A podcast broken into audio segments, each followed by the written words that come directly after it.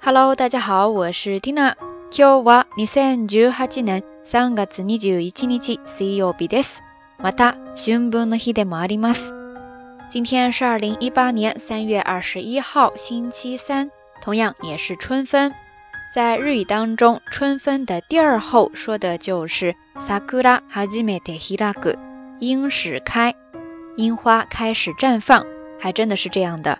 加上今年气候提前变暖，据说好多地方樱花已经开了，或者马上就要开了。有打算要赏樱花的朋友，你都准备好了吗？说到樱花季，最具有代表性的日式点心就是萨库拉莫吉，萨库拉莫吉，萨库拉莫吉，樱花饼了。不过你知道吗？樱花饼居然跟道明寺有着很大的关系哦。哈哈，说到这儿，有多少朋友一下子就联想到流星花园了呢？但是此道明寺非彼道明寺哈。接下来 Tina 就简单的来做一个小小的介绍吧。刚才说到了樱花饼，在日本呢，大体上来说主要分了两种流派，一个是以关东地区为主的长命寺派，长命寺，秋梅吉，秋梅吉，秋梅吉。関東では長命寺ですね。然后另外一个是以关西地区为主的道明寺派，道明寺道明寺道明寺道明寺。関西では道明寺ですね。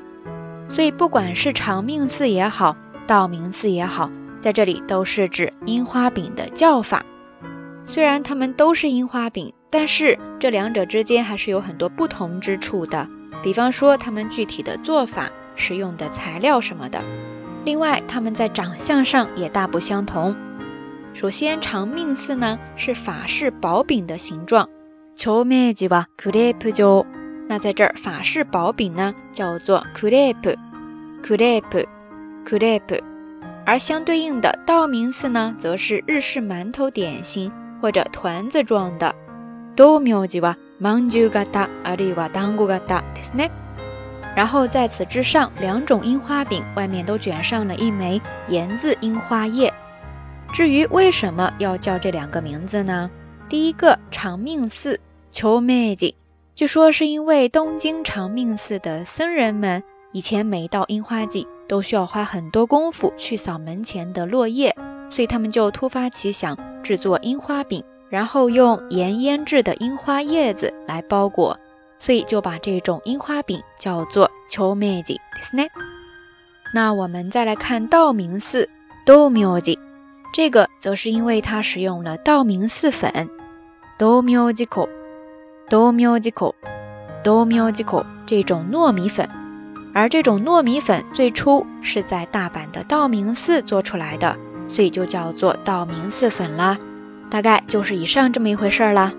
等一会儿我会从网上找来一些图片附在微信的推送里面的，感兴趣的朋友呢可以过来确认一下哈。咱们的微信公众账号是“瞎聊日语”的全拼或者汉字都可以。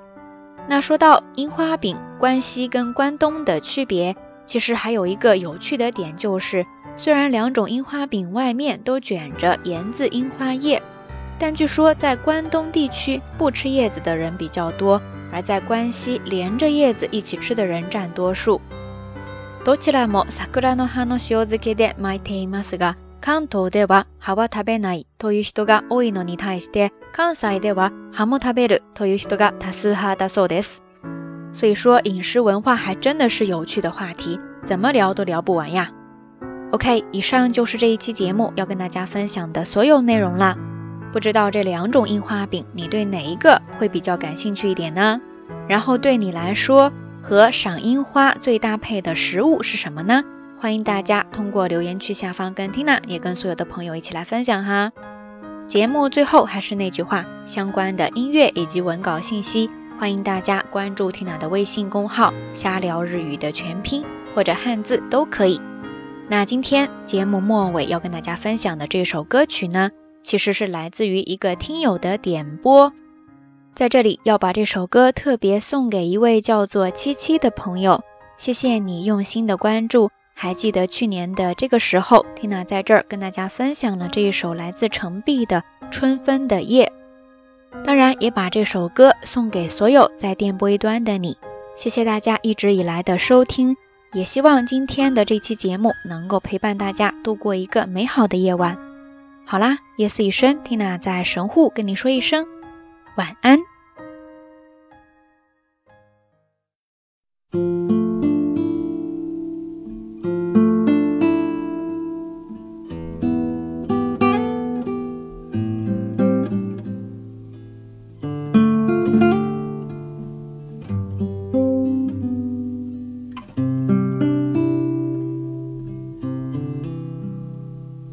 好。